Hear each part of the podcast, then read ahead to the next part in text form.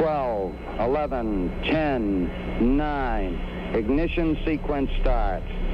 6, 5, 4, 3, 2, 1, 0. All engine running. Liftoff. We have a liftoff.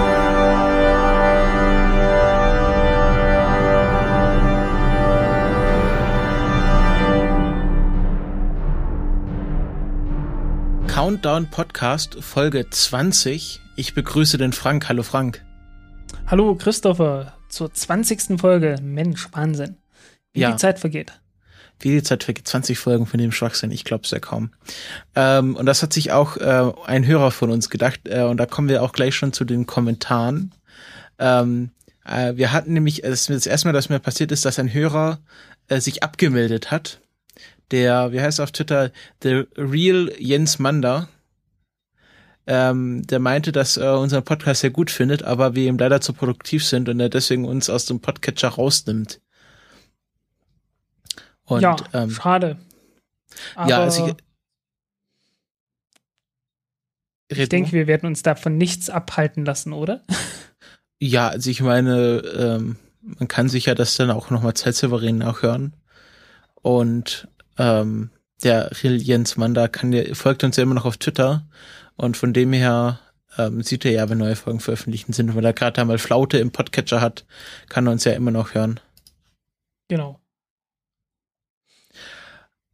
Gut, ähm, das war auch schon das einzige Kommentar zu dieser Woche und wir kommen zu den Themen.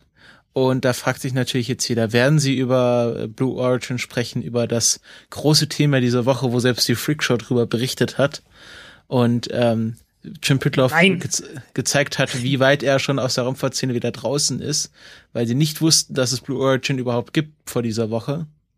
Ho, ho, ho, ho. Beschämend, beschämend. Das ist Ähm, beschämend, ja. Und wir haben uns gedacht, nein, wir sind ja hier nur bei der kurzen Flyby-Folge, die soll ja offiziell nur eine halbe Stunde gehen und das große Thema sparen wir uns dann für Sonntag auf, weil wir senden ja schon am Sonntag wieder.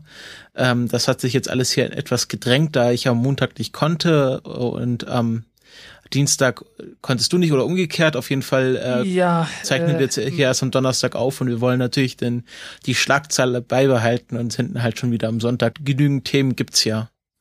ja, man war der Meinung, bei mir eine Party über mir zu feiern bis sehr, sehr, sehr spät in die Puppen und äh, ich kam dann mit dem Schlafen überhaupt nicht mehr nach und äh, ihr wollt hier einen Menschen hören, der spricht und keinen, der gähnt, oder? Das äh, wäre vielleicht. Aber feiern die Partys denn tagsüber bei dir, weil du schläfst ja tagsüber. Nachts bist du ja sowieso ich wach. habe es versucht, wieder irgendwie etwas in den Griff zu kriegen, dass ich zumindest vor früh um sieben ins Bett komme. das wäre, ich dachte mir, das wäre irgendwie praktisch, wenn ich ein bisschen was von dem Rest Tageslicht um diese Jahreszeit mitbekomme. Nur so persönliche Präferenz.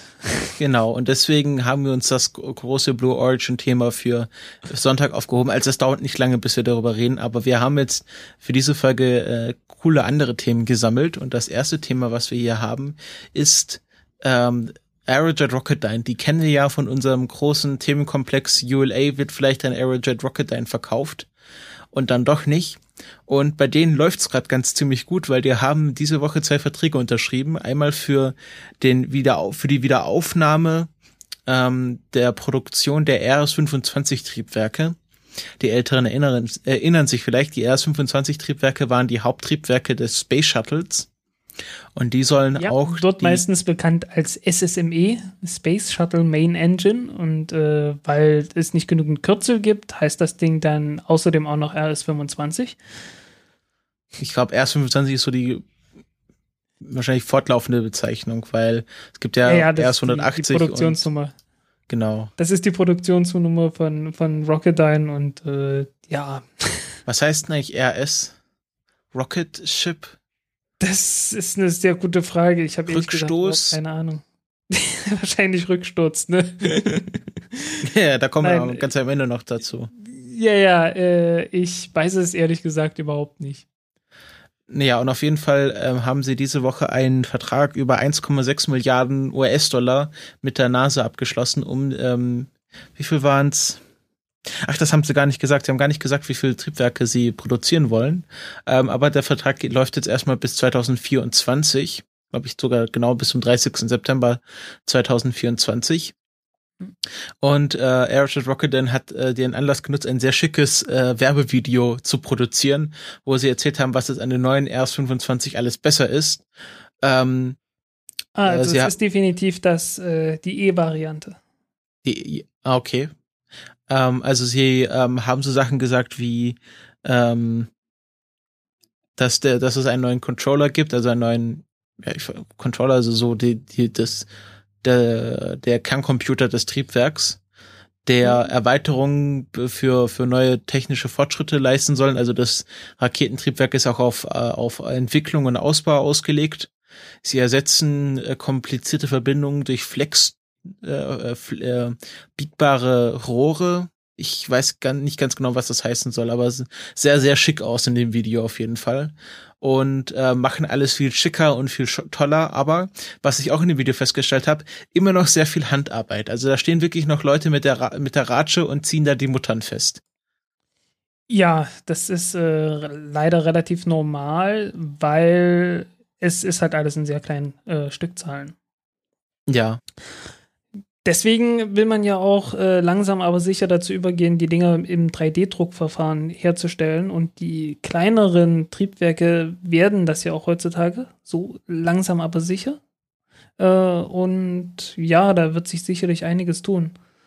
Weil äh, gerade in kleinen Stückzahlen äh, passiert sehr schnell, dass die, dass die Preise halt sehr hoch werden. Und äh, das wird man dann wohl sehen äh, beim 3D-Druckverfahren, dass das etwas runtergehen wird. Genau. Ja, es wird interessant. Ja.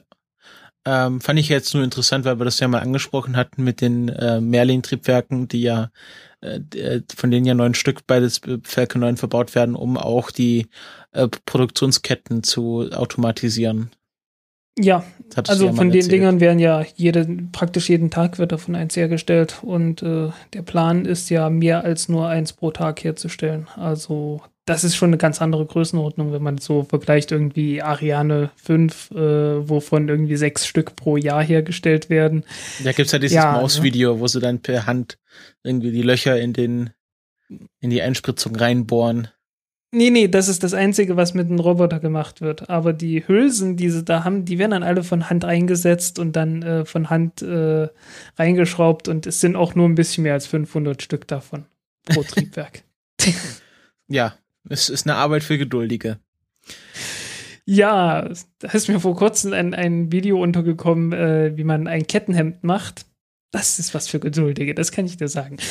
Du, du hast mich mit diesem Video ziemlich überrascht, weil ich habe mir dann den restlichen Kanal angeschaut und der ist ziemlich lustig. Der ähm, ist in der Tat ziemlich lustig, ja. Er hat dann erklärt, warum äh, äh Schmieden und Sch äh, Schwerterschmieden in Hollywood-Filmen völliger Schwachsinn ist. Und ja. ähm, warum Berserker nicht äh, Berser Berserken. Also der ist sehr lustig und äh, der kann man sich mal anschauen, werden wir verlinken. Ich habe jetzt den Namen, ich glaube, er heißt Lloyd. Lloyd ein, heißt er ja. Ist ein, Der ja, hat auch eine, so ein, eine Webseite namens Lloydian Aspects. das ist so, ein, so eine Art, ja, äh, britischer Butler, würde ich mal sagen. Ja, der nebenbei auch noch Tänzer ist und, äh, und irgendwie war er Archäologe oder irgend sowas. Ach, ist ein, ist ein furchtbar gut, ein ziemlich geiler Typ, äh, auf jeden Fall. Jeden Fall ein, ein Typ. Das ja, definitiv. Ein, ein und ein Brite. Ja. Ein echter Brite. Ähm, und also dieses Video von Richard Rocketine, das ist halt auch so ziemliches Werbe-Mambo-Jumbo. Ähm, da weiß man es auch nicht, also da wirklich, wirklich handfeste Informationen gibt's ja auch noch nicht. Und auch die Artikel, die man dazu findet, die sind, also große Teile sind einfach Zitate aus diesem Video eins zu eins übernommen und nicht gekennzeichnet. Ähm, was man halt weiß, ist, dass die, dass Airjet Rocketdyne jetzt wirklich anfängt, hier handfeste Triebwerke wieder zu produzieren für ähm, das SLS. Also das kommt ja jetzt auch langsam irgendwie äh, in handfesten Stücken zusammen. Da wurden jetzt auch schon jo. die, die Crew-Kapseln, die Testobjekte verschickt. Also da passiert jetzt auch was über, über das Reißbrett hinaus. Ja, äh, es ist natürlich schade, dass es letzten Endes doch wieder bei diesem RS-25 geendet ist. Äh, man hat ja ursprünglich vorgehabt, das RS-68 zu nehmen von der Delta-Rakete. das ist im Prinzip viel billiger und hat auch anderthalb mal so viel Schub. Etwas weniger effizient dafür, ähm, aber das hätte man halt nochmal relativ komplett umbauen müssen, weil das war ursprünglich nicht dafür vorgesehen, dass da rechts und links diese großen Feststoffbooster von dem Space Shuttle halt sind. Und äh, das hätte dann irgendwie Wärmeprobleme bekommen und ja, ging dann so nicht. Mhm. Außerdem waren die nicht dafür gedacht, dass sie irgendwie im Cluster, also irgendwie drei, drei vier Stück davon zusammen äh, benutzt werden und äh, ja, hätte man halt äh, nochmal neu entwerfen müssen, deswegen hat man die nicht benutzt. Derweil immer noch unbenutzt äh, sind halt die J2X-Triebwerke, äh, die man für über eine Milliarde Dollar entwickelt hat und wiederherstellen könnte, aber jetzt sagt man halt, nö, braucht man doch nicht mehr. naja. Ja. Ähm, einen anderen Vertrag, den die, den Aerojet Rocketdyne diese Woche unterschrieben hat, über nur 200 Millionen US-Dollar, also nur in Anführungsstrichen, äh, ist mit Boeing. Die bauen ja gerade ihr äh, CST 100 Starliner Raumschiff, was äh, 2017, glaube ich, ähm, erste Crewflüge veranstalten soll. Ähm, ja, also genau sind ja SpaceX und äh, ich schätze mal, diesen Termin werden sie beide nicht einhalten. Ähm, ja, die sind ja aus den Versorgungsflügen äh, beim, beim äh, Versteigerung rausgeflogen oder haben sich zurückgezogen oder was war da? Ja. Genau, die wurden. Ja, sind die, sie. Genau, und ähm, aber sie haben irgendwie noch Verträge für Commercial Crew Flüge, also dieses ähm, dieser Commercial Crew Ansatz, den die NASA gerade fährt und ähm, Aerojet Rocketdyne baut jetzt für sieben Schiffe mit der Option auf ein achtes die äh, Antriebssysteme, also ähm, Reaction Control System, ähm, äh, Launch Abort, also dass man da irgendwie von der brennenden Rakete wegkommt mit und also diese ganzen äh, Antriebssysteme, die halt die Kapsel steuern. Also nicht die Haupttriebwerke, jo. sondern so kleine Steuerelemente. Und Wobei das für so Sieben Schiffe. So, ja, wobei ich sagen muss, so ganz furchtbar schlau finde ich das nicht. Ich glaube, da wäre irgendwie ein, vielleicht ein begrenzter Auftrag äh, für Frachttransporte sinnvoll gewesen, damit die Leute von Boeing einfach mehr Erfahrung haben und dass da ein paar Fehler äh, vor den bemannten oder äh, besetzten Flügen äh, ja, ne, äh, schon mal ich ausgebügelt glaub, werden können. Fände, hätte Boeing auch ganz Schnafte gefunden, aber die wurden ja, die wurden ja von der NASA nicht ausgewählt. Also sie haben ja nicht aufgegeben, ja, sondern ja. die NASA hat gesagt, also wir wissen noch nicht, wer es ist, aber Boeing ist es garantiert nicht. Ja, äh, ich meine, ich kann es verstehen irgendwo, weil äh, so sonderlich attraktiv ist das sicherlich nicht, was die geboten haben. Aber irgendwie so, so außer der Reihe irgendwie äh, ein Vertrag für zwei, drei Flüge, damit die einfach was haben, wäre vielleicht sinnvoll gewesen. Vielleicht kommt das ja noch zustande. Wer weiß. Ja. Ähm, ja, das war Aerojet Rocketdyne. Ähm, die sind gerade ganz gut im Geschäft und bauen fleißig ihre Raketen. Also festgestellt haben, sie haben eine sehr coole URL. Sie haben nämlich die URL rocket.com. Und das war ein sehr kluger Schachzug, sich diese URL zu sichern. Ich glaube, das sind alle anderen neidisch drauf. Ja, äh, ist allerdings auch irgendwo eine Trollerei. Ich find's lustig. Jo, okay. Ähm, Kommen wir zum nächsten Thema. Ja, die Japaner haben ja äh, öfters mal Pech, äh, haben relativ billige Missionen, aber die ja, man, man merkt es dann halt, ne? Es ist halt billig und dann gibt es Probleme. Und äh, zwei Missionen, die Probleme haben, die äh, kommen inzwischen, äh, also Akatsuki, das war die äh, Primärmission von, oh, ich weiß nicht mehr, wann das genau war, 2006 oder so, wann die gestartet ist. Äh, ist eine ganze Zeit her. Äh, muss mich korrigieren, 2010 ist sie gestartet.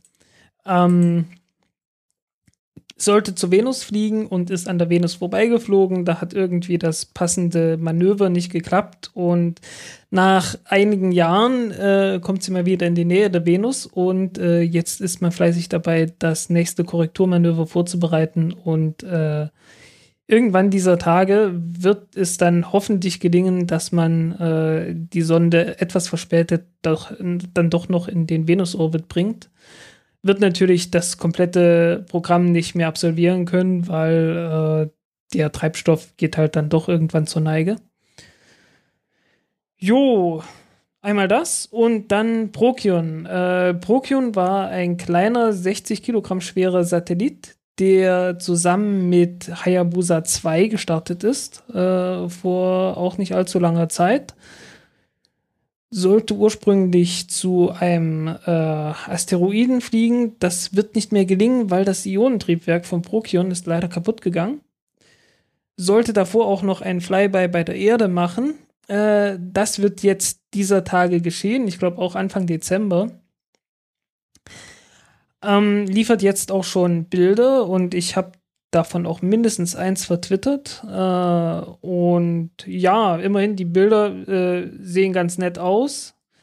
Allerdings äh, werden die Bilder nicht so schön aussehen, wie sie hätten aussehen sollen, weil äh, die Sonde kommt nicht so nah an die Erde ran, wie sie hätte sein sollen, weil eben das Triebwerk ausgefallen ist.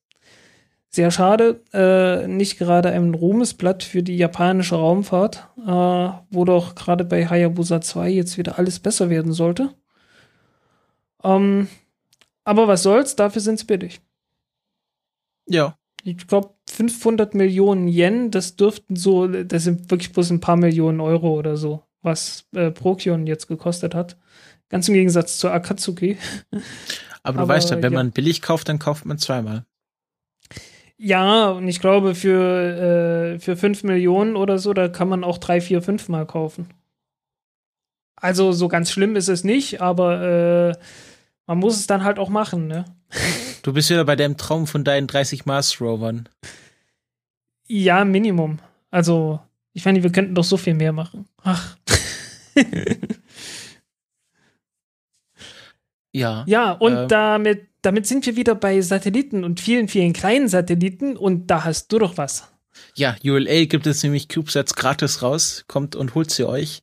Nein, so einfach ist es nicht. Ähm, also die ULA möchte auch in den gerade pulsierenden CubeSats-Markt einsteigen und da auch ganz früh an der Uni potenzielle Kunden werben.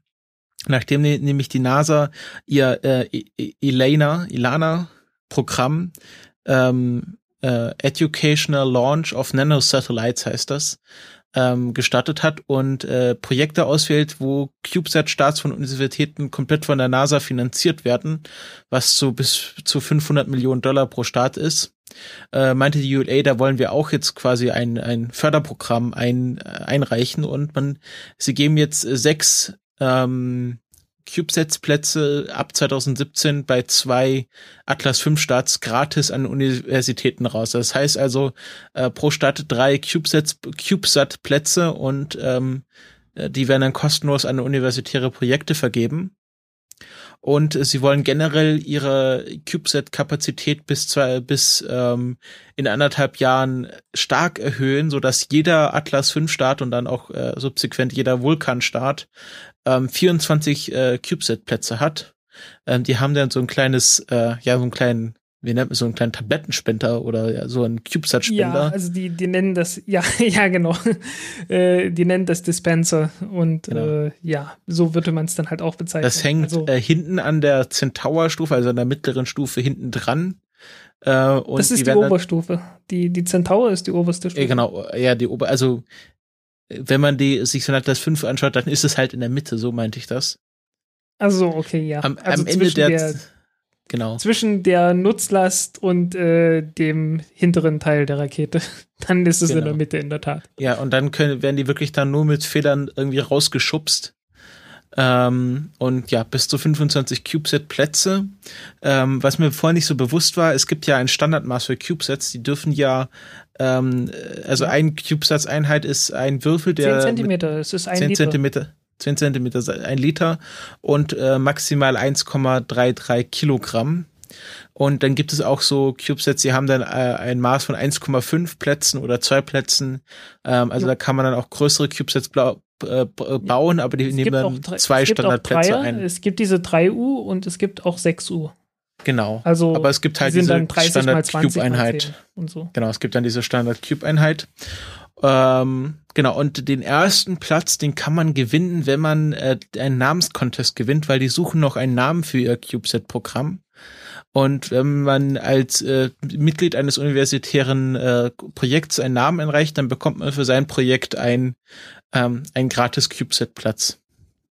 Ja, und wahrscheinlich wird es dann so ausgewählt, äh, den Leuten, die äh, Namen einreichen, bei denen den Leuten am meisten die Haare zu Berge stehen, wenn sie ihn hören, äh, die gewinnen dann oder so. Ja, also ich Weil, nehme an, dass sie da schon eine Vorauswahl treffen.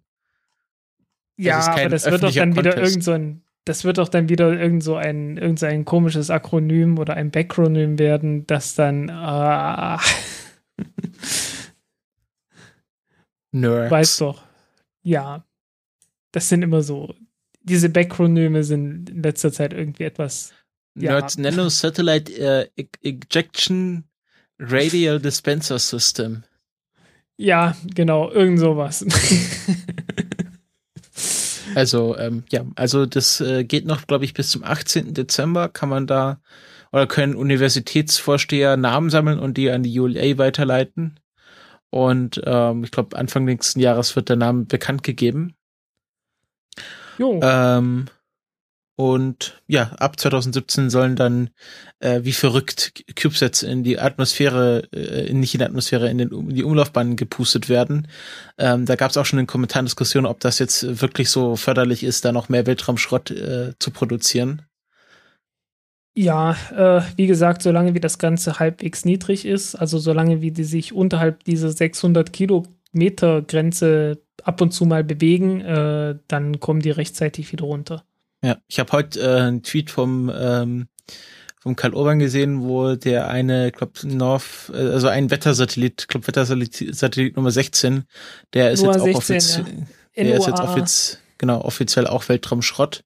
Und der befindet sich über der magischen 800 Kilometer Marke. Ja, bei 850.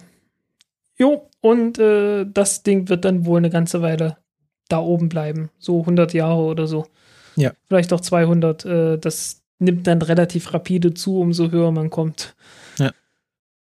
Aber der CubeSat-Markt ist schon wirklich äh, gerade am Boom. Also bisher hat äh, ULA 55 CubeSats ausgesetzt und ähm, ja, wenn man überlegt, dass ähm, Tori Bruno meinte, es gibt zehn und mehr Atlas 5 Starts oder sind für die nächsten Jahre pro Jahr geplant. Und auf jedem Atlas 5 oh. gehen dann 24 CubeSats mit. Das sind dann schon äh, 240, also im Schnitt 240 CubeSats pro Jahr. Ja, dazu kommen noch die ganzen kleinen Raketen. Was denkst du, ja. was da alles mitfliegen wird? Oder auch, also, ja. Ja, und ich meine, hey, äh, das sind äh, langsam, aber sicher ernstzunehmende, äh, ernstzunehmende Nutzlasten, die die mitnehmen.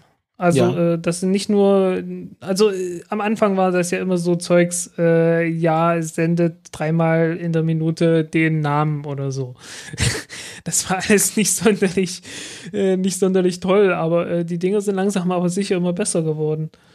Und ja, Früher oder später wird es auch äh, interplanetare Missionen sicherlich geben. Also ich habe da schon so gehört, so Zeugs, Pläne, dass man CubeSats irgendwie zum Mars oder zum Jupiter schicken will. Äh, wird man sehen, ob das klappt. Ähm, die Antriebstechnik wird langsam aber sicher besser. Also äh, das ist halt, ist halt so ein Ding. Ne? Das sind so die ein Kilo Satelliten. Äh, ist halt schwierig, da irgendwie einen Antrieb reinzupressen. Aber äh, die kriegen es hin. So langsam aber sicher. Ja, und, es, ja. man kann jetzt auch noch mal auf den äh, Kongress vor, vorblicken, auf den 32C3. Da ist nämlich auch schon ein Vortrag zu CubeSets geplant. Äh, ähm, du, ich glaube, ich glaube 32C3, das musst du noch mal entziffern. Ich glaube, alle werden das nicht wissen, die uns hier zuhören, oder? Ah, genau, also ja, der Chaos Computer Club, der deutsche Hackerverein, wenn man ihn so nennen darf, äh, veranstaltet ja jährlich sein, äh, seinen Kongress, den Chaos Communication Congress. Und der findet dieses Jahr zum 32. Mal statt. Deswegen 32 CCC, also 32 C3. Also Hacker sind ja auch für stark für Akronyme und Verkürzungen bekannt. Yep. Und ähm, da sind jetzt schon die ersten Vorträge bekannt und es wird von ähm, ein, von einem Vortragenden, wo ich noch nicht genau rausfinden konnte, wer oder was die sind, ob das eine Firma ist oder einfach nur Hacker, da gab es nur so ein komisches Akronym in der Ankündigung. Ähm, die werden erklären, was CubeSats sind für den uneingeweihten Nerd, also nicht unsere Hörer jetzt in dem Fall. Und ähm, auch so Anwendungsfälle, wie jetzt der gemeine Hacker was mit CubeSats anfangen kann, weil ähm, die sind ja nicht nur für universitäre Projekte interessant, sondern auch für Schabernack Ähm, also zum Beispiel, also nicht Schabernack, sondern auch für andere lustige Dinge. Zum Beispiel Amateurfunker, die sind ja auch sehr an diesen CubeSats interessiert und äh, schicken ja ihre eigenen Funksatelliten hoch. Das ist ja auch so ein Anwendungsfall. Jo. Es gab sogar mal irgendwie äh, den Plan oder hat man auch umgesetzt, aber es hatte nicht ganz geklappt, dass man so, so Kartoffelchip große äh, Kleinst-Mini-Satelliten äh, aussetzt. Also ein CubeSat und da ist dann noch mal drin gewesen, noch mal noch viel kleinere. Hat wirklich so in der Größenordnung von irgendeinem so von so kleinen Kartoffelchip oder so. Und äh, ja, die sollten sich halt irgendwie Signale gegenseitig zufunken, einfach so, um das Prinzip mal auszutesten, aber das hatte irgendwie nicht geklappt. War schade. Äh, vor allen Dingen äh, Zeugs in der Größenordnung, ich bin mir nicht sicher, aber äh, es gibt so ein, es gibt so eine magische Größe, äh, wo man den Wiedereintritt relativ problemlos äh, überstehen kann, einfach weil die äh, ja, weil die Luftreibung früh genug groß genug wird, um das Ganze etwas sanfter abzubremsen, sodass es nicht direkt verglüht. Ich kann mich da so grob erinnern, es gab, mal ein es gab auch mal ein Projekt, einen Papierflieger äh, von der ISS runterfliegen zu lassen oder sowas. Ich äh, hatte dann auch ein Hitzeschutzschild. Naja, also es war wohl kein normales Papier, aber es war nicht direkt, äh, nicht direkt geschützt dagegen. Mhm. Ich weiß auch, ist, jetzt, ist jetzt wirklich bloß so ein, habe ich jetzt nicht recherchiert oder sonst was, ist mir bloß gerade wieder irgendwie in den Sinn gekommen, dass da irgendwo mal, irgendwann mal was war. Ja. Kann auch falsch ja. sein. Äh, tut mir leid dann in dem Fall. Nee, muss ja nicht leid tun. Ähm, also ja, äh, CubeSat sind gerade heiß im Rennen und äh, ihr könnt euch auch einbauen, wenn ihr jetzt für 9,99 die Nummer neben eurer Landesflagge wählt. Nein, ähm, wir lassen das und kommen zum nächsten Thema. Das wäre nämlich ein Thema von ähm, von mir noch mal kurz. Äh, das, äh, also das Space Mining Gesetz oder wie auch immer das Ding, dieser Space Act äh, wurde ja verabschiedet und äh, da gab es jetzt bei GeekWire äh, ein ein Artikel dazu und ich habe mich da furchtbar aufgeregt über ein äh, ja, über einen Kommentar, das dann am Ende noch kam, äh, von Nevin Jane von Moon Express. Äh, auch eine so eine Firma, die es abgesehen hat auf diesen Lunar X-Prize von Google. Und äh, die reden dann halt mal wieder von unglaublichen Mengen an natürlichen Ressourcen auf dem Mond und Helium 3 und sonst was.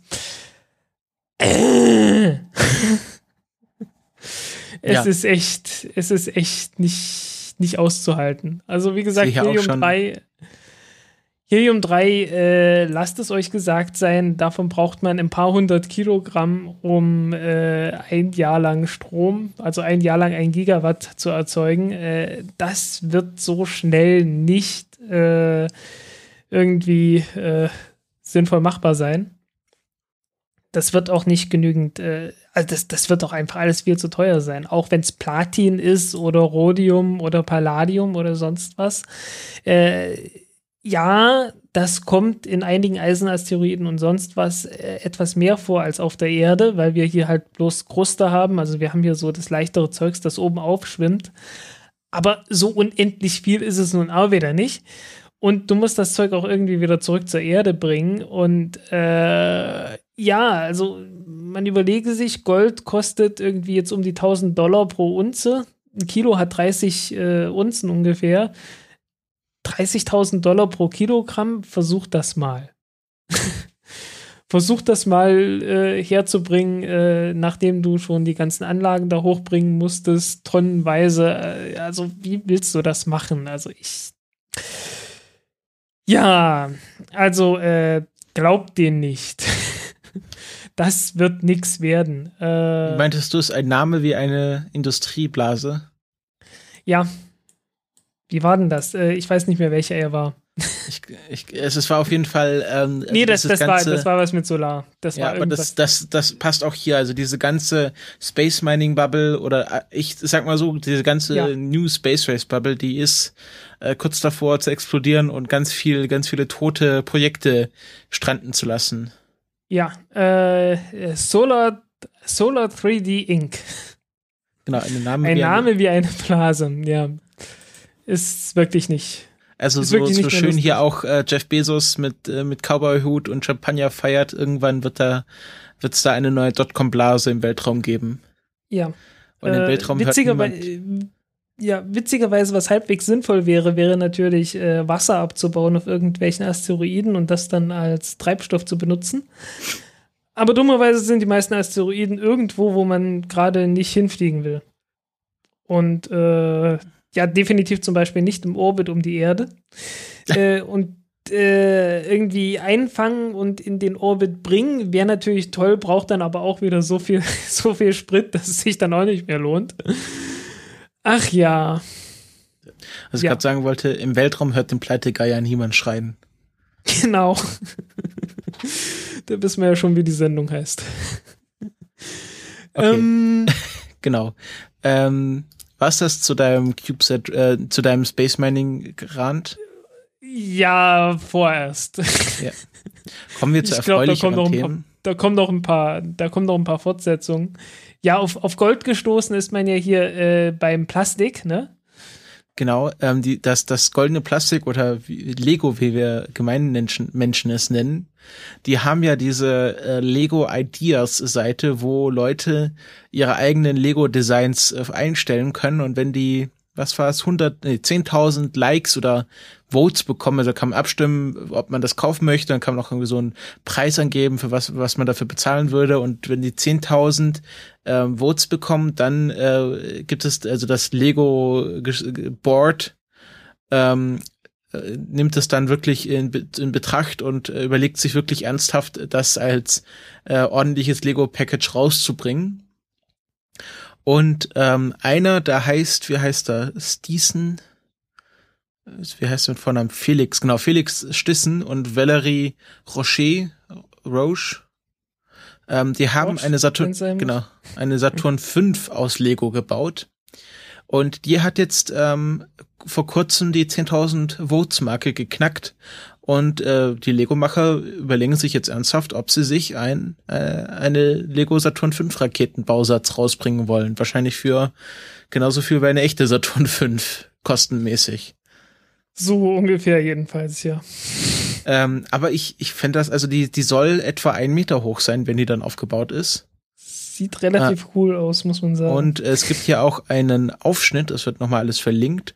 Ich kann das ja mal in als Cover hier, als Episodencover, wo mache ich das denn jetzt genau hier, äh, machen. Pass auf. 12, 11, Schnitt, Schnitt. Ähm, es gibt ja auch so eine Art Aufschnitt, Aufschnittszeichnung aus Lego und man genau sieht, wie er sich das vorstellt. Also da sind auch wirklich dann die Tanks drin verbaut und man sieht ja auch die F1-Engine und die J2-Engine nochmal als eigene Triebwerke. Und das hat er sich wirklich sehr gut überle- überlegt, der Felix und die Valerie. ja, das sieht, das sieht ernsthaft gut aus. Also, das ist, das ist, äh, ich möchte sagen, genial. Ja, also ich, das ist weil wirklich, also so Lego ähm, ähm, Star Destroyer oder Lego Todesstern, das hat mich wirklich nicht so gereizt, aber so eine Lego Die Saturn können 5, einpacken. Also, die können echt einpacken. Also, das Ding sieht so gut aus. Ja. Das ist schon schick. Das Genau. Ist, ja, also, also, äh, wenn Lego alles so wäre, das ist schon geil. Äh, wird allerdings höchstwahrscheinlich echt sehr teuer werden, so wie das aussieht. Ja. Aber es, es 2006. sieht halt wirklich aus wie so eine, wie so eine äh, Zeichnung von sich selbst. Das ist geil. Weihnachten 2016 unter ihrem Baum. Ja. Äh, was man da auch sehr schön sieht, ist ja, äh, also das gelbe Zeug ist ja immer der Sauerstofftank. Mhm. Und die, wenn man sich die erste Stufe anschaut, hat man so einen roten Tank und man hat so einen gelben Tank. Der gelbe ist ja wieder Sauerstoff. Und da merkt man, ja, okay, das ist von der Menge her ungefähr ähnlich. Eigentlich dächte ich, es müsste ein bisschen mehr Sauerstoff sein als das, aber äh, müsste eigentlich ein bisschen mehr Sauerstoff sein als Kerosin, aber naja, egal, äh, müsste ich mir nochmal angucken. Ähm, ja, aber man sieht jedenfalls sehr deutlich, äh, der Wasserstoff ist immer viel, viel größer. Die Wasserstofftanks, das sind die blauen Dinger. Und die gelben Sauerstofftanks sind dann viel kleiner. Und das, obwohl in den gelben Sauerstofftanks äh, ungefähr fünfmal so viel äh, Sauerstoff drin ist wie in den Wasserstofftanks. so von der Masse her. Äh, also ist schon immer ziemlich krass, ne? Ja. Wasserstoff Also sehr ist schick. Halt echt. Wasserstoff ist halt echt beschissenes Zeug. Muss man einfach mal so sagen. Ja, ist halt, äh, hat ja nichts Besseres gerade zur Hand. Jo. Also macht macht so mit Mikrofällen, aber das lassen wir auch lieber. Ja, man könnte, man könnte allerdings den Sauerstoff durch flüssiges Fluor austauschen. Das ist oh ja, das ein ist ganz umweltverträglich. Das ist ein, ein Hauch giftiger, äh, aber äh, wäre effizienter und man bräuchte etwas weniger äh, Wasserstoff. Weil äh, das verbrennt, also da entsteht dann nicht H2O, ne, H2O, sondern HF. Also brauchst nur ein Wasserstoffatom für ein Fluoratom. Da brauchst du dann insgesamt weniger Wasserstoff. Also und noch dazu äh, ist das Ganze dann effizienter. Da kommt einfach mehr Energie raus. Äh, ja, wäre besser, allerdings äh, auch äh, nicht gesundheitsförderlich, wenn man irgendwie in der Nähe ist, wenn das ganze Ding abschmiert. Also lassen wir das mal. Jo. Jetzt noch äh, ein letztes Thema, bevor wir in die Sonderkategorien gehen. Ähm, nämlich, dass äh, SpaceX jetzt den ersten Commercial Crew Auftrag bekommen hat. Ähm, das ist immer etwas ähm, zweideutig formuliert. Also es ist nicht der erste Commercial Crew Auftrag, den die NASA vergeben hat. Der ging, nämlich- ging nämlich schon an Boeing. Aber es ist der erste Commercial Crew Auftrag, den äh, SpaceX bekommen hat. Und ähm, also hier steht nur was von late 2017. Also äh, Ende des Jahres 2017 sollen die ersten Astronauten mit einem Dragon-Raumschiff zur ISS fliegen, aber wie du schon vorhin gesagt hast, das Datum ist wahrscheinlich noch etwas unsicher. Ja, äh, wie gesagt, ähm, Raumfahrt ist schwierig und äh, es ist relativ normal, dass sich irgendwas verspätet. Und äh, man kann davon ausgehen, dass das hier keine Ausnahme sein wird. Äh, vor allen Dingen, weil es bemannt ist und weil dort einfach Sicherheit ganz, ganz weit oben stehen wird. Und äh, ja, insofern, ich würde nicht vor 2018 damit rechnen, vielleicht sogar 2019. Und Einfach äh, realistisch, nennt mich nicht pessimistisch. Das ist einfach, das Ja. ist einfach so und äh, ist auch besser so, denke ich. Ja. Mehr ist über diesen Vertrag auch wirklich nicht bekannt. Also es gibt ja einen, einen Um- Umbrella-Contract, also einen Rahmenvertrag, würde man wahrscheinlich auf Deutsch sagen. Ja. Der ist bei SpaceX äh, 2,6 Milliarden US-Dollar wert und bei Boeing sogar 4,2 Milliarden US-Dollar. Yep. Aber wie viele Astronauten jetzt in welcher Position und äh, mit wie viel äh, Cornflakes dort hochfliegen, um das mal so flapsig auszudrücken, das weiß man jetzt einfach noch nichts. Ähm, das ist einfach, hier steht auch, äh, wir können noch keine Details veröffentlichen, weil hier noch ähm, noch äh, Post-Certification äh, Sachen anstehen und man muss da jetzt einfach noch abwarten, bis da Ja. neue Details rauskommen. Ja, wie viele Leute dann genau in die Kapsel passen, das wird dann auch eine dritte bis zehnte Frage sein. Äh, angekündigt wurden ja bis zu sieben. Alle haben gesagt sieben. Wir, wir bringen hier sieben Astronauten drin unter, wie die Sardinen in die, in die Blechdose. Äh, Im Wesentlichen deshalb, weil halt das Space Shuttle auch sieben Leute transportieren konnte. Ja, und Äh. mit, mit so einem Dragon-Frachter, den kann man ja angedockt lassen und ähm, dann könnte man ja die ISS äh, zum Schluss hin nochmal auf Vollbesatzung fahren und nicht nur mit sechs Leuten. ja, das wäre das wäre begrüßenswert. Wie hat man eigentlich das Space Shuttle nicht einfach angedockt lassen als Rettungskapsel? Äh, das war nie dafür ausgelegt. Ganz einfach. Äh, das wurde ja, das wurde wirklich nur dafür ausgelegt, dass es mal zwei, drei Wochen fliegen kann. Ich glaube zwei Wochen im Allgemeinen. Äh, und ansonsten halt äh, nicht, weil äh, war halt begrenzt durch, alleine schon von der Stromversorgung her. Das wurde ja mit Brennstoffzellen versorgt, mit Wasserstoff.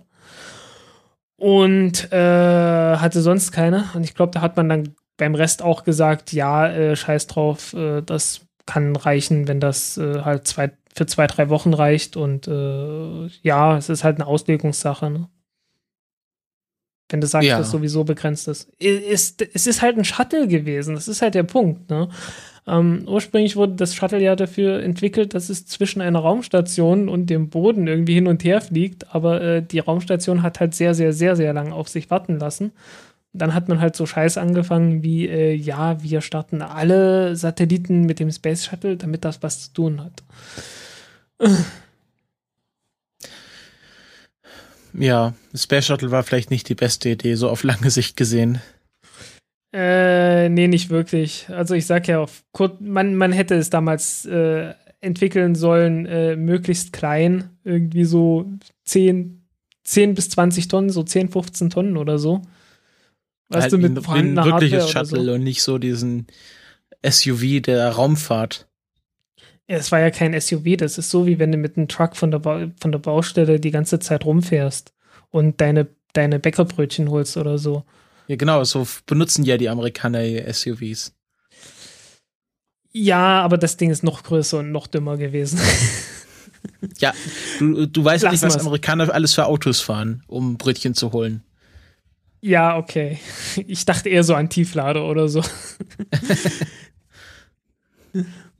Ja, also ich glaube, da SpaceX schon die, äh, die sichere Variante oder auch CST 100. Das ist ja alles, alles wesentlich ausgefeilter als das Space Shuttle je war. Naja, ähm, vielleicht nicht ausgefeilter, äh, simpler. Äh, simpler ist es auf jeden Fall und äh, das ist auf jeden Fall besser in dem Fall. Äh, es ist simpler und es hat die Möglichkeit, einfach abzubrechen, den Flug. oh, unsere Rakete geht schlecht, wir hauen ab. Das konnte das Space Shuttle ja nie machen. Und, das war ja auch nie das Problem beim Shuttle, da ging es ja eher darum. Ähm, naja, doch, bei einmal, Challenger schon. Ja, stimmt, Challenge, stimmt, das war ja. Hatten die keine äh, Schleudersitze im Shuttle? Nee, die hatten bloß irgend so eine Öffnung, wo man theoretisch hätte rausgekonnt, aber praktisch war das alles nie. Und dann hatten sie auch immer noch keine Fallschirme. Ja, äh, ich glaube, beim ersten Flug hatten sie. Irgend sowas war das. Ich hab's, ich hab's nicht mehr im Kopf. Tut mir leid, äh, hätte ich nachschauen müssen. Ähm, ist jetzt zu spontan. Liebe. Hörer, Entschuldigung. Es ist, ja, es ist einfach, ähm, ich bin, ich bin, ich bin froh, wenn das Space Shuttle, äh, wenn das SpaceX da Menschen hochschickt, dann sieht es schon mal ganz anders aus. Also mir geht es auch nicht ja. um den Aspekt hier endlich wieder amerikanische Astronauten von amerikanischer Erde ausgestartet, äh, der Weltraum den Welträumen, ähm, sondern einfach hier ein bisschen mehr äh, mehr Diversität auch in der bemenschten Raumfahrt. Genau. Äh, und die Chinesen wollen ja auch irgendwann. Und apropos Chinesen, wollen wir mal spontan das Fotolabor vorziehen? Ja, dann kommen wir zum Fotolabor. Die Chinesen haben eine Rakete vorgestellt, mal wieder. Ja, Lange Marsch 5. Äh, lang, lang haben wir es erwartet. Äh, die. Lang, lang. Ja, das. Ja, ja, sehr lang. nee, lang, lang der Pianist. Ja, ja, der Pianist und äh, Lange Marsch. Ach du liebes bisschen. Ich sollte, ich sollte damit aufhören. Das war gar nicht geplant. Heißt ehrlich auf, auf, auf Deutsch dann äh, Range Marsch? Und die Chinesen nennen die nur Lange Marsch? Mm, nein. das war gemein. Okay, soll ich mal das Foto die einspielen? Genau. Tu das mal und ja, das wird die neue große Rakete einfach werden. Äh, so, das ist so die, die Größenordnung, wie es auch die, äh, die Ariane 5 hat oder so. Ähm, hat dann halt äh, Triebwerke, die YF 100, glaube ich, äh, die halt auf dem gleichen Prinzip wie das RD 180 Triebwerk äh, basieren. Also auch wieder mit einer Pumpe, die also eine Turbopumpe, deren Turbine angetrieben wird mit einem Gemisch aus ziemlich viel Sauerstoff und ein kleines bisschen Kerosin. Damit wird's dann so, kriegt man so lauwarmes Gas von ein paar hundert Grad Wärme, die halt die Turbine antreiben und äh, dann kommt das äh, Gemisch an, an, mit sehr viel heißem Sauerstoff dann auch noch mit in die Brennkammer rein das ist halt eine Kunst für sich, weil äh, Sauerstoff bei ein paar hundert Grad ist halt extrem korrosiv. Also ist ein sehr aggressives Zeugs. Und äh, das ist eine echte Kunst, äh, etwas zu bauen, das davon nicht weggefressen wird im Flug. Und das haben die Russen als erstes gekonnt und die Chinesen haben es jetzt auch gekonnt und die Inder haben es jetzt auch gekonnt und die Amerikaner noch nicht und wir übrigens auch noch nicht. Ja, wir sind, also wir als ESA meinst du dann? Wir als Europäer, ja. Okay. Also es ist, es ist schon relativ peinlich. Weil ich kann das persönlich auch nicht, nur so zur Info. Ja, äh, ich auch nicht, nee. äh, soweit ich weiß, machen die das irgendwie so, äh, dass sie äh, letztendlich Metall nehmen, aber das Ganze mit Keramik beschichtet haben. Und das Ganze irgendwie so ausbaldowert haben, dass äh, die Beschichtung nicht kaputt geht und sich nicht ablöst und äh, so weiter und so fort. Also es ist halt relativ schwierig, ne? weil äh, Keramik hat halt andere Ausdehnungskoeffizienten wie der Stahl darunter und so weiter. Also äh, ist schwierig äh, und bisher können es halt noch nicht allzu viele. Tja. Jo. Kommen wir Aber ich glaube, die, ich glaube, die wird dann auch von äh, vom Süden von Hainan aus übers Meer gestartet. Also immerhin äh, eine Rakete, die hoffentlich niemals auf irgendwelche Dörfer und sonst was stürzt. Ja. Kommen wir zum Rätsel für die nächste Folge. Ähm, da habe ich diesmal wieder etwas Schwereres ausgedacht, nachdem das letzte Rätsel ja wirklich sehr einfach war, damit, äh, damit die Leute etwas angeregt werden. Aber diesmal verrate ich auch die Jahreszahl, nämlich 1971 äh, gab es Fotos vom Schneegestöber auf dem Mars.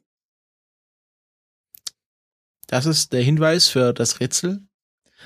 Also, äh, die Regel nochmal, es muss etwas sein, was in der nächsten Woche liegt, also zwischen dem 30. und 6. Dezember. Und äh, ja, Stichworte Schneegestöber, Mars, das sollte man ähm, nicht zu wörtlich nehmen. Aber man kann drauf kommen. Also es ist nicht so schwer. Ja. Werden wir sehen. Äh, Ich weiß es ehrlich gesagt nicht. Mensch. Ich müsste selber erst suchen. Ja, ich, ich kann es mir, ich kann's mir vorstellen. Ich kann es mir sehr gut vorstellen, was es ist. Äh, aber äh, ich müsste es erst bestätigen. Okay. Ich habe so zwei. Kandidaten. Ich habe so zwei Kandidaten im, im, im Hinterkopf, äh, vor allen Dingen bei Schneegestöber, das kann auch noch was ganz anderes sein. Aber, Ja, psch, psch, jetzt sei mal ruhig, sei mal ruhig, sei mal ruhig. ja.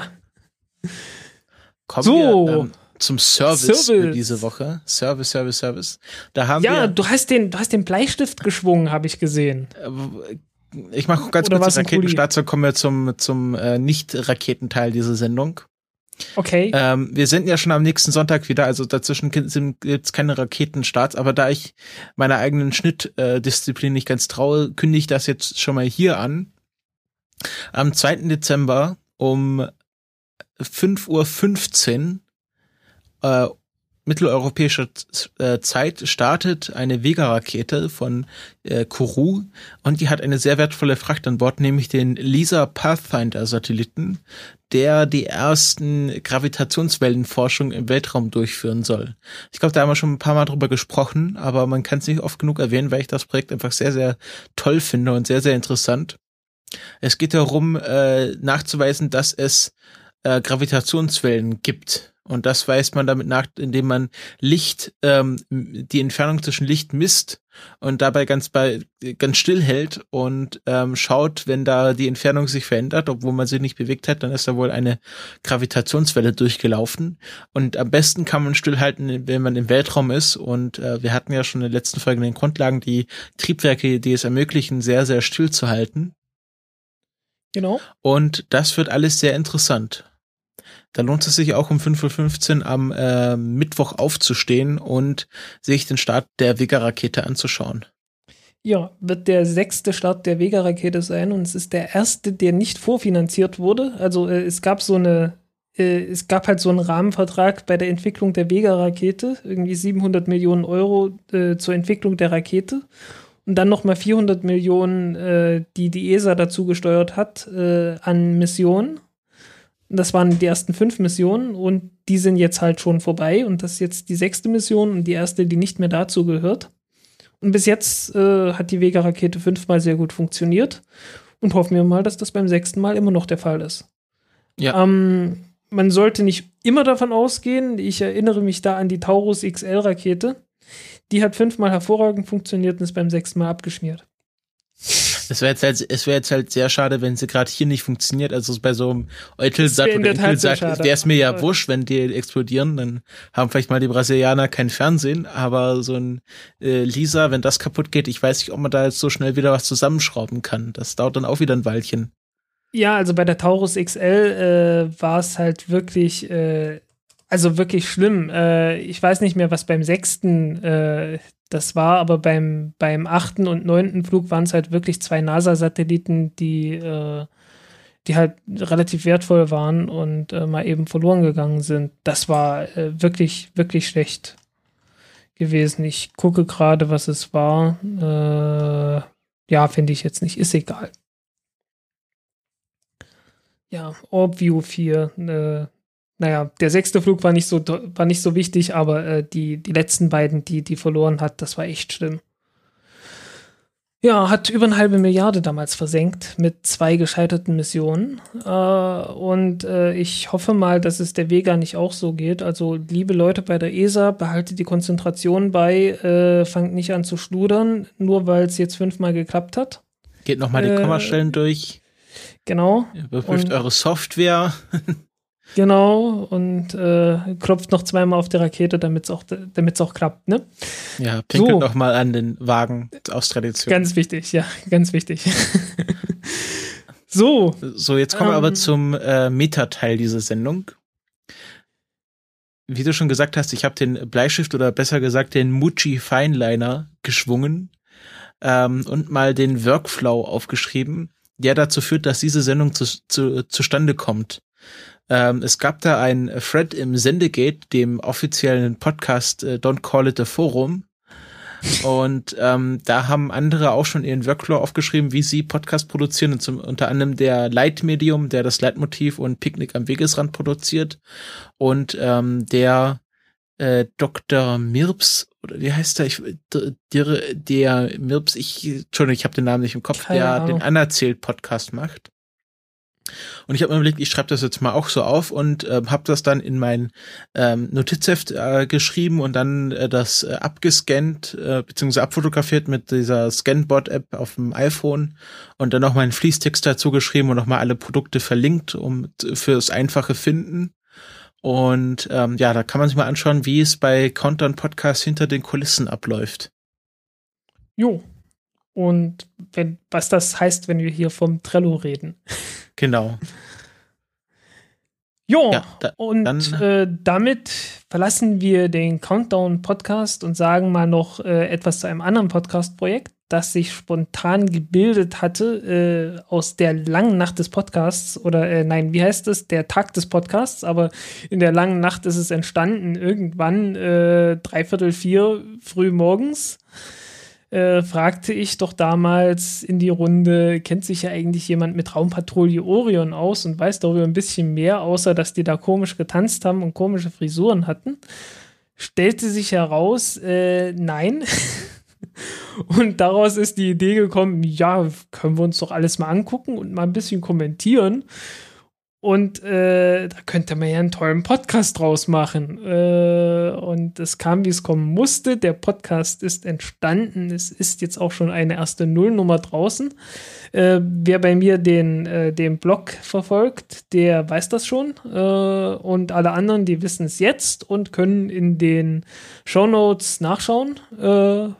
Und wer sich für Raumpatrouille Orion interessiert, der kann sich das dann halt anhören und vielleicht auch weiterempfehlen, falls es denn gut ist.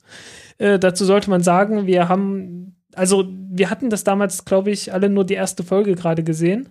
Und zur ersten Folge an sich haben wir noch nicht viel gesagt. Äh, das kommt dann beim nächsten Mal. Und wir wollen dann äh, Folge für Folge das Ganze mal abgehen und äh, am Ende ein mehr oder weniger ge- abgeschlossenes äh, Podcast-Kunst, äh, Kunstprojekt haben. Und ja, schauen wir mal, wie das wird. Frank, willst du denn nicht noch sagen, wie der Podcast heißt? Der Podcast heißt Märchen von übermorgen äh, aus der Einleitung vom Intro von Raumpatrouille Orion. Da wird das so genannt, ein Märchen von übermorgen.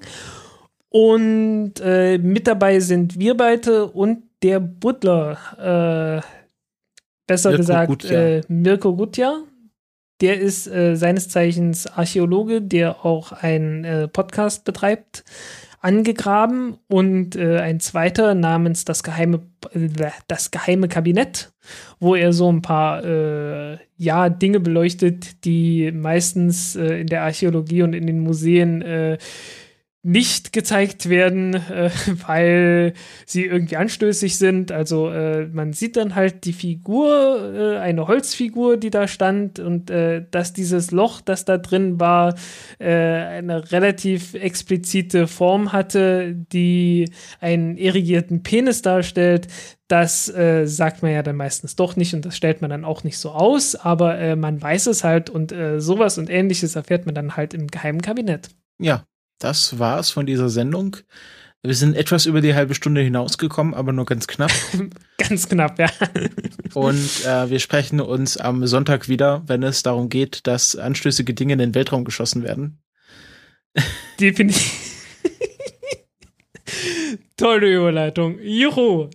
Genau, wir leiten jetzt direkt äh, in, in den Feierabend über. Gute Nacht.